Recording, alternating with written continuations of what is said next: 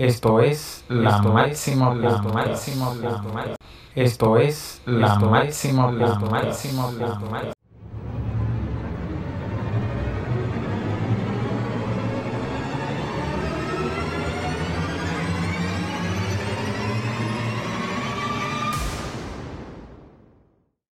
Bienvenidos amigos a un episodio más. Hoy trataremos el tema cómo cuidar tus riñones.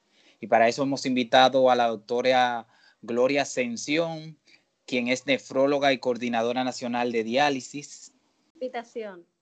Vamos a hablar de un tema que es necesario porque un gran número de las enfermedades de, de los riñones son silenciosas y a veces se detectan en su fase crónica. Así es, ese es el gran problema de las enfermedades renales, que cuando la detectamos eh, suele ser tarde, por, precisamente por ser una enfermedad silenciosa, es decir, que no da síntomas en, en etapas iniciales. ¿Y podríamos hablar, doctora, de algunas funciones básicas del riñón? Sí, claro, nuestros riñones son órganos vitales, es decir, que los necesitamos para vivir. Entonces, ¿cuáles, esas, ¿cuáles son esas funciones que realizan? Te puedo mencionar algunas. Una de las más importantes es la eliminación de tóxicos del cuerpo todos los días. Lo hacen a través de la orina, porque todos los días generamos tóxicos por lo que comemos, por lo que bebemos, por nuestro mismo metabolismo interno y necesitamos eliminar esos tóxicos para que no se acumulen en nuestra, en nuestra sangre, en nuestro cuerpo. Esa es una función básica, por eso es que dicen que los riñones son nuestros filtros, como, nuestros, como un colador que el colador se encarga de, en la parte de arriba, de los desechos, acumularlos ahí para luego eliminarlos, asimismo el riñón. Entonces, otra de las funciones que tiene es regular la cantidad de líquidos en el cuerpo. Todos tenemos líquidos, pero tenemos que tenerlo en un estado de equilibrio, no en exceso y no en déficit. Eso hacen nuestros riñones, evitan o ayudan a equilibrar la cantidad de líquidos que tenemos en el cuerpo. Por eso, una persona cuando le fallan los riñones, se puede, em, puede empezar a, retener, a acumularse líquidos, se, empieza a hinchar. Otra de las funciones que podemos mencionar es la regulación de la presión arterial. ¿Por qué? Porque eh, los riñones producen hormonas y hay algunas de esas hormonas que son em, que provocan que la presión arterial pueda subir. Entonces, eh, hay pacientes que cuando empiezan a tener problemas de riñones, empiezan a tener, por tanto, esas hormonas alteradas, altas, y por eso les sube la presión. O sea que nuestros riñones ayudan a regular y a evitar la hipertensión arterial. Eh, podemos mencionar otras más como ayudar a mantener los huesos saludables también, que mucha gente desconoce estas funciones de los riñones. ¿Por qué? Porque ayudan a que se absorba el calcio a través de la vitamina D. Sabes que el calcio nos ayuda a mantener esos huesos saludables. Entonces, otra de las funciones que podemos mencionar es la fabricación de hormonas que ayudan a, la formación de glóbulos rojos, es decir, evitar la anemia. Por eso hay pacientes que cuando empiezan a sufrir de los riñones o tienen una enfermedad eh, renal importante, se ve, empiezan a tener anemia. Son estas algunas, pero podemos mencionar muchas más. Estas son como las más principales. Y que vemos que cualquier persona que nos esté escuchando podría pensar que estas no son funciones vitales, pero son muy importantes porque otros órganos dependen de ella. Pero ¿nos podría mencionar, doctora, algunas maneras para evitar caer en el deterioro de estas funciones? Ok, mira, eh, tenemos que saber que hay situaciones eh, o personas más bien que son más susceptibles de desarrollar el daño de los riñones. Hay personas que son más susceptibles probablemente por factores que son propios de la persona, como la edad, por ejemplo, una edad avanzada por encima de los 60 años, pues te hace más susceptible de que esos riñones eh, empiecen a fallar. Luego está la historia familiar, es decir, que si tú tienes antecedentes, tus padres, tus abuelos tienen una historia o antecedentes de, daño en los riñones, tú tienes más probabilidades de tenerlos también, a diferencia de uno que no tenga esos antecedentes. También el paciente que es hipertenso, o sea, que sufre de presión arterial alta, tiene más probabilidades de sufrir de riñones o de enfermedad de los riñones y asimismo los pacientes diabéticos, muy importante, porque la gente le suele restar importancia tanto a la diabetes como a la misma hipertensión en este país. La gente suele pensar, bueno, yo tengo hipertensión de hace años, pero eh, me siento bien y como me siento bien, no me duele nada, entonces entiendo que todo está bien, incluyendo mis riñones. Pero tenemos que recordar que tanto la diabetes como la hipertensión son enfermedades también que pueden cursar silenciosas. Es decir, que puedes estar tu presión alta o tu azúcar alta y la persona no saberlo. Y así poco a poco se va a ir deteriorando o se van a ir deteriorando otros órganos como son los, eh, perdón, los riñones. Esos son como factores eh, que hacen que las personas sean más susceptibles de desarrollar el daño de los riñones. Pero luego hay otros factores que son más modificables eh, que también pueden influir a que, a que caigan en un deterioro de las funciones, como por ejemplo unos hábitos o mal hábitos dietéticos, el tema de la vida sedentaria, ah, la comida con alta, alto contenido de grasas, de azúcar, de sal, que promuevan la obesidad, la falta de ejercicio, todas esas eh, que englobamos en un estilo de vida saludable, si no se llevan a cabo, pueden ser factores que también ayuden o colaboren con el, con la, con el deterioro de los riñones. Otros factores, como el tabaco, se ha visto de forma que afecta de forma directa también a los riñones para que eh, estos fallen. Factores como eh, la litiasis, por ejemplo, los cálculos renales, las famosas piedras. Hay pacientes que sufren de litiasis de forma crónica, es decir, que tienen años, son formadores de piedra por años, y esto, si de forma recurrente no se estudia, no se trata, pues con el tiempo puede también afectar las funciones de los riñones. Otra cosa que se da mucho en este país es la automedicación, es decir, que la gente suele medicarse eh, sin ningún tipo de prescripción médica. Me tengo un dolor de estómago porque tengo un dolor donde sea, la gente suele tomar pastillas sin consulta y eso, muchas de las pastillas que, que la gente toma con frecuencia, como los antiinflamatorios, dígase diclofenac, enantium, ibuprofeno, ah, si estos, este tipo de medicamentos en el, con el tiempo pueden ser muy eh, dañinos para el riñón, para las funciones del riñón. Eh, ¿Qué más? Las mismas infecciones de orina también, que también son muy frecuentes en nuestro medio. Si una persona no se estudia eh, esas infecciones que, que, haga de forma recurrente, o sea, de forma continua, cada mes o cada tres meses tenga una infección urinaria, pues con el tiempo desarrolla lo que se llama infecciones urinarias crónicas o pielonefritis crónicas, crónica, perdón, y puede desarrollar también el deterioro de, las, de, la, de los riñones. En fin, que son muchas de las causas. Pacientes con cáncer, en quimioterapia, son muchas causas que pueden hacer que, que esas funciones de nuestros riñones puedan verse deterioradas. Y haciéndole hincapié a eso que usted mencionó, hay que tomar en cuenta, doctora, que las enfermedades renales cuando son crónicas son de alto costo y aquí en República Dominicana está aumentando el consumo de tabaco, la vida sedentaria, que las personas ya no están queriendo hacer ejercicio, no quieren mantener un peso saludable, como se está haciendo promoción, que hay que querer su cuerpo como uno quiera. Entonces las personas están aumentando de peso y el deterioro de sus funciones renales va en picada y no lo han asimilado.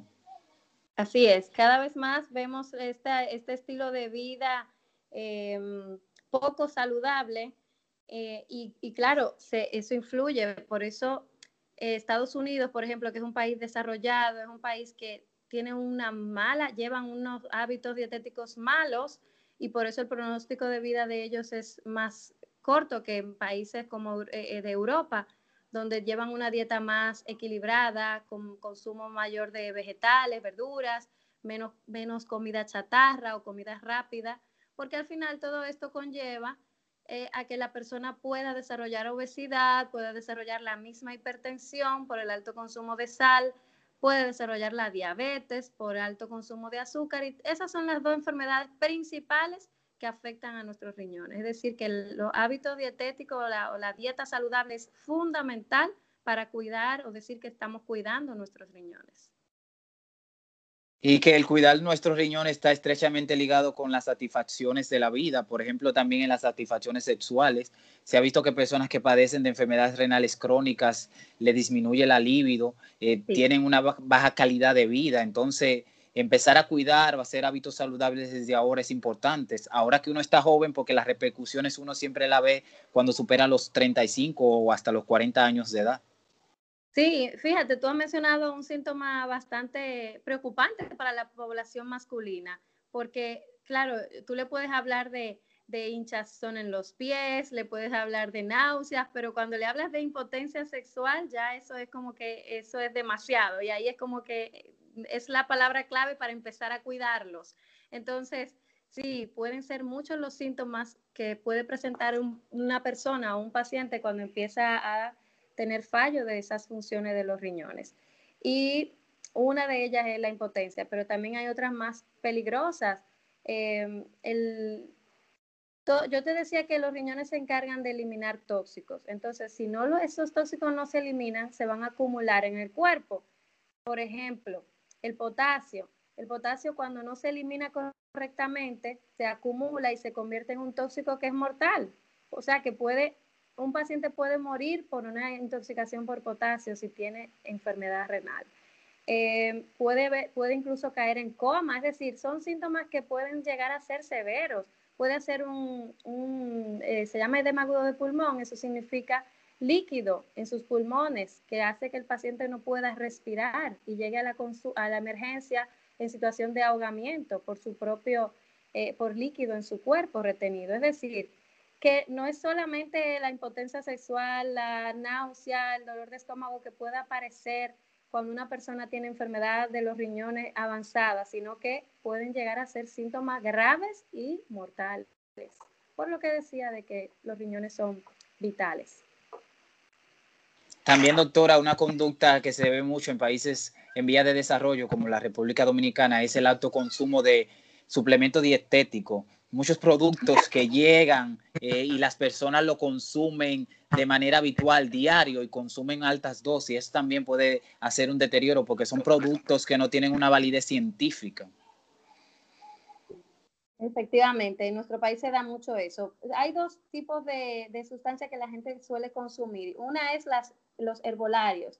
Esas, eh, esos medicamentos que contienen hierbas que muchas veces desconocemos cuál tipo de, herbolarios son, cuáles son los efectos secundarios, porque no están claros, no están descritos a nivel científico.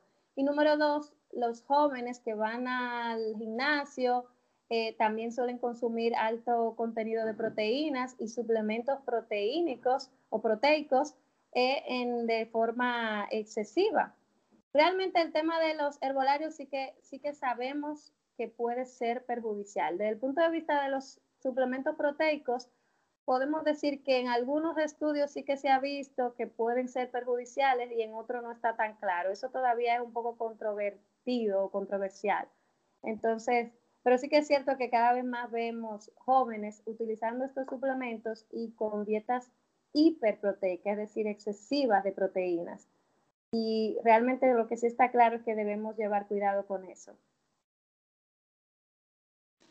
Y sabemos que debemos cuidarnos y a veces las personas, por más que la, promoción y la prevención esté ahí cada día sea más, las personas no, no toman atención, pero a medida que va avanzando la tecnología con los medios digitales, las personas van leyendo y van nutriéndose y la desinformación va desapareciendo. Pero ¿cuáles serían sus recomendaciones, doctora, para que una persona eh, haga una rutina de cuidado? Ok, bueno, tenemos que empezar hablando de estilo de vida, estilo de vida saludable. Primero, el tema de la sal. Tenemos que saber que las comidas con excesivo contenido de sal pueden hacer que desarrollemos hipertensión, empezando por ahí. Número dos, evitar el alto consumo de azúcares, de alimentos con em, elevada cantidad de azúcar, como por ejemplo los refrescos. La gente sabe que eh, los refrescos tienen una alta cantidad de azúcar, por tanto debemos evitarlo, así como los jugos de estos de cartón que se utilizan mucho en nuestro país. Eh, y los jugos naturales también la gente suele adicionarle azúcar, aparte del azúcar de la fruta. Entonces, disminuir el consumo de azúcar en la dieta. Número tres, podemos hablar de hidratación adecuada. Necesitamos, sobre todo en un país como el nuestro, tan caluroso, donde podemos deshidratarnos fácilmente si no consumimos agua, eh, tenemos que tomar en cuenta que la hidratación adecuada de forma diaria es fundamental. De hecho, influye en la producción de cálculo. Es decir, si tomamos agua en la forma adecuada, una persona sana, tenemos menos probabilidades de desarrollar o de formar piedras en nuestros riñones o cálculos. Eh, evitar obviamente la obesidad, todo eso lo vamos a hacer pues con la dieta saludable, baja en grasas y aumentando también la, la, la cantidad de ejercicios por día. Se dice que una persona sana debería hacer ejercicios por lo menos 30 o 60 minutos al día, de 4 a 5 días por semana. Es decir, eso como un mínimo, ¿no? Un mínimo de, como régimen eh, saludable. Eh, ¿Qué más? Con el tema de las pastillas que te mencionaba, suele haber, las personas suelen automedicarse, entonces tenemos que evitar la automedicación, que un paciente o una persona que tiene algún síntoma eh, que, predominantemente vaya a su consulta, consulte con su médico general y evite las dosis prescritas por ellos mismos, es decir, automedicación, porque muchos de esos medicamentos o son nefrotóxicos o no lo estamos dando en la dosis correcta. Em, y bueno, ya los pacientes que tienen alguna condición, eh, dígase los hipertensos los diabéticos, los que tienen antecedentes familiares de daño eh, renal, pues tienen que hacerse sus chequeos de azúcar, de la presión arterial de forma continua y que esos pacientes tienen que saber también que deben hacerse en su médico general o médico internista los controles del riñón, que, que no solamente medir colesterol o medir si hay anemia o no, sino que esos pacientes obligatoriamente tienen que exigir a su médico que se le hagan los controles del riñón necesarios para detectar la enfermedad de los riñones a tiempo. Que ya di, como dije antes, no es por síntomas que lo vamos a detectar a tiempo. Los síntomas aparecen tarde. Entonces es por pruebas, por análisis que vamos a poder hacerlo. Y para eso necesitamos que el paciente pues vaya a su consulta.